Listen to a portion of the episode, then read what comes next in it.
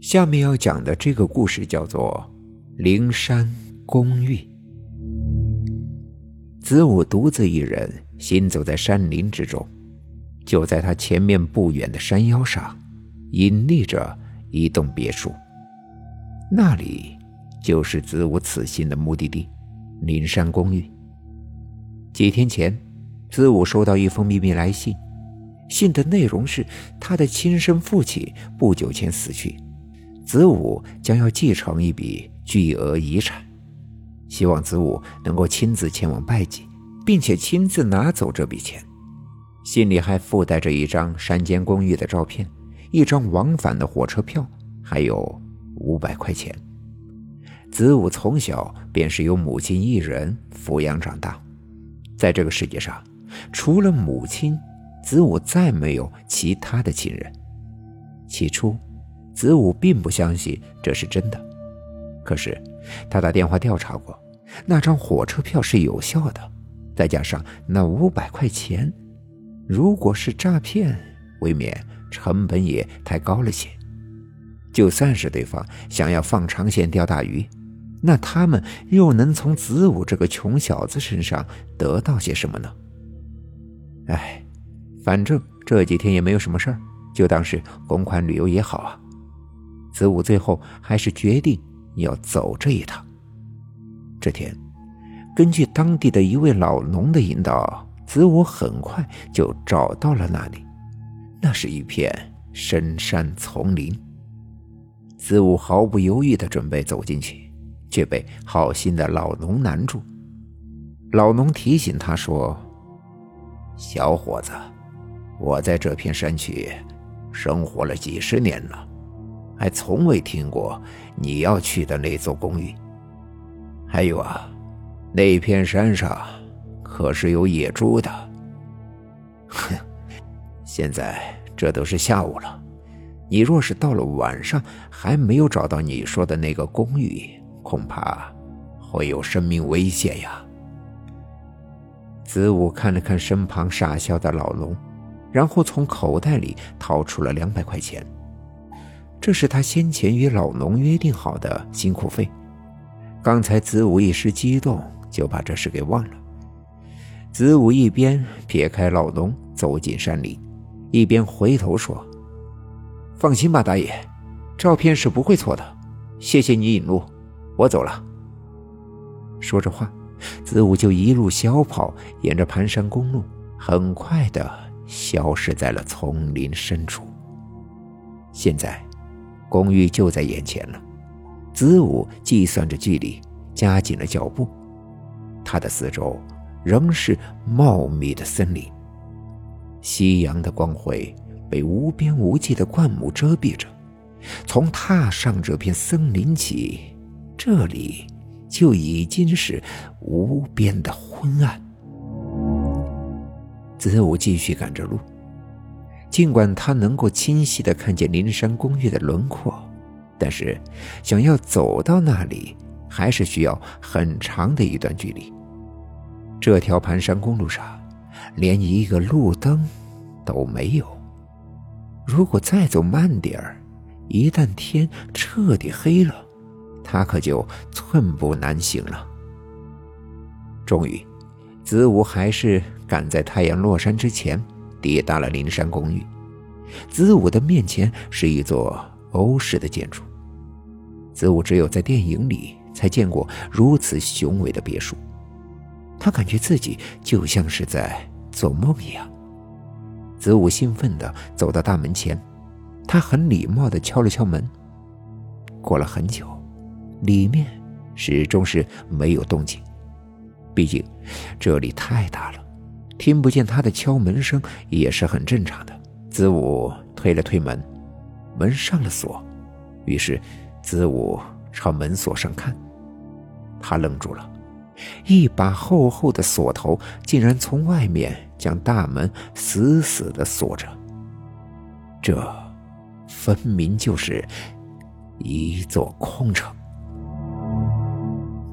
搞什么名堂？难道自己？真的上当了。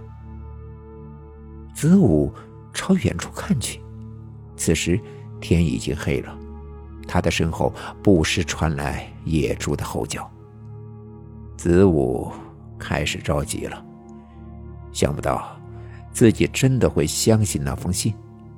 难道自己今晚真的就要在这片森林里过夜了？那叫声会是什么野兽？正当子午思索着，突然，一只手从他的背后狠狠的按住了他的肩膀。啊！子午倒吸了一口凉气，他猛地回头，在他的后面站着一个老婆婆。你是谁？借着微弱的光线，子午看到那个老婆婆慈眉善目的，正对着他微笑。我是管家，少爷，来，我们进屋吧。朝着老婆婆手指的方向看去，子午看到了一个敞开的小门，它就在正门的旁边。刚才由于光线太暗。子午并没有注意到他。哦，好吧。子午跟在老婆婆的后面，走进了这座别墅。别墅里面和子午想象中的一样，宽敞、精致，恍若皇室的城堡。大厅的正面是一座石砖堆砌的壁炉，里面正燃烧着熊熊烈火。火光映射着四周的墙壁，使得墙壁像活了一样，舞动跳跃。子午边走边欣赏，在婆婆的引导下，沿着楼梯一直上到了别墅的二楼。二楼同一楼一样，装修的很讲究。在这座别墅里走了这么久，除了老婆婆以外，子午再也没有看到别的人。他总觉得心里是空荡荡的，于是子午便问道：“老婆婆，这里就只有你一个人住吗？”你问那么多干什么？这里除了老爷，就只有我。老婆婆突然神情大怒，转过头对子午吼叫着。她说话的口气就如同一头发疯的野兽，脸上的表情也变得异常可怕。啊，对不起，我我不是故意要问的，对，对不起。子午被吓得支支吾吾的，语无伦次。老婆婆渐渐的放松下来，再恢复到慈眉善目的样子。少爷，这间屋子。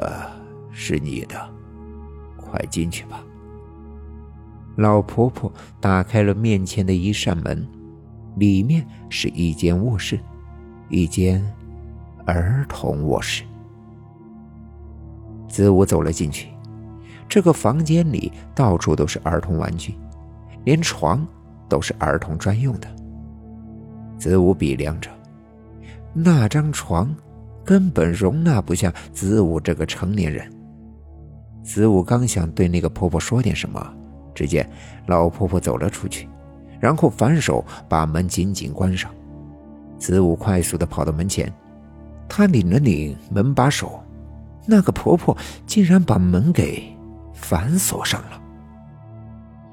开门，开门啊！子午叫喊着，可是再没有人回答他的说话。不知过了多久，子午从梦中醒来，天已经大亮。他看了看周围的事物，自己竟然睡在公寓前面的地上。少爷，你怎么睡在这儿？子午的身旁正站着一个西服革履的中年男子。子午不解地问道：“你，你又是谁？那个古怪的老婆婆去哪儿了？”中年男子说：“我是您父亲的私人律师，您的父亲生前叫我把这笔遗产交给你。你看，我们还是进去再说吧，这外面怪冷的。”中年男子说话的时候，同那个老婆婆一样慈眉善目。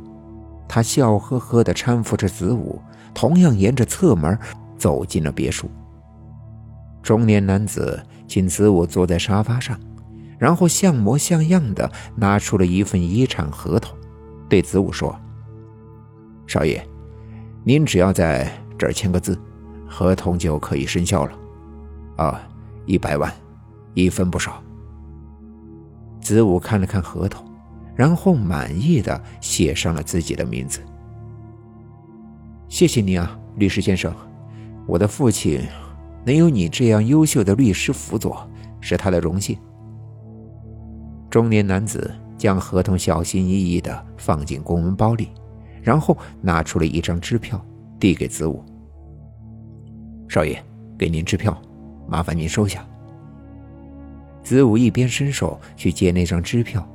一边问他：“律师先生，那个自称是管家的老婆婆去哪儿了？”中年男子一听这话，突然大怒，他把支票紧紧握在手里，然后对子母骂喊道：“这里只有我一个人，除了你死去的爸爸，就只有我。”子午再一次被吓到，心想：竟然和昨晚那个婆婆。说的是同样的话，两个人还都是如此的愤怒，这，这到底是怎么回事？就在这时，子午看见那个老婆婆从律师先生的身后走了出来。少爷，您醒了，这是给您的早餐，快吃吧。老婆婆。好像根本就看不见那个律师先生一样，眼睛直勾勾的盯着我，嘴里不停的叨念：“快吃啊，快吃啊！”此时，中年男子也像是听不见老婆婆说话一样，一边将支票递给子午，一边对他说：“少爷，支票你可定要保管好了。”他嘴里也叨念着：“保管好，保管好。”子午再次接过支票，他的眼睛同时看着他们两个人。你看不见他吗？中年男子毫不犹豫的摇了摇头，说：“他早就已经死了，和你的父亲一样，是被活活烧死的。”死的时候，他还在厨房里面做早饭，他连早饭都没吃，就死了。老婆婆这时也对子午说：“你说的那个律师，他和你父亲一样，早就被大火烧死了。死的时候，他就在你父亲的房间里。当时他可以跑的，可是你的父亲紧紧地拽住了他的手。谁叫他？”拿走了你遗产，他是罪有应得。中年男子又说：“少爷，你不需要先检查一下支票吗？”子午低下头，他看见自己手中拿着的，并不是什么支票，而是一张纸钱。紧接着，房子里的东西瞬间燃烧起来。包括他身旁的两个人，中年男子说：“我好热。”老婆婆也说：“我好热。”子午吓得赶紧朝外面跑去，当时他连滚带爬的跑到别墅外面，子午惊呆了，他的身后只剩下一个被烧毁的框架，子午昏了过去。当他醒来时，发现自己躺在当地的医院病床上。他的身边坐着那个好心的老农，那个老农目睹了昨晚发生的一切，包括子午自己点着了自己的衣服。顺便说一下，子午支付给老农的钱是两张冥币。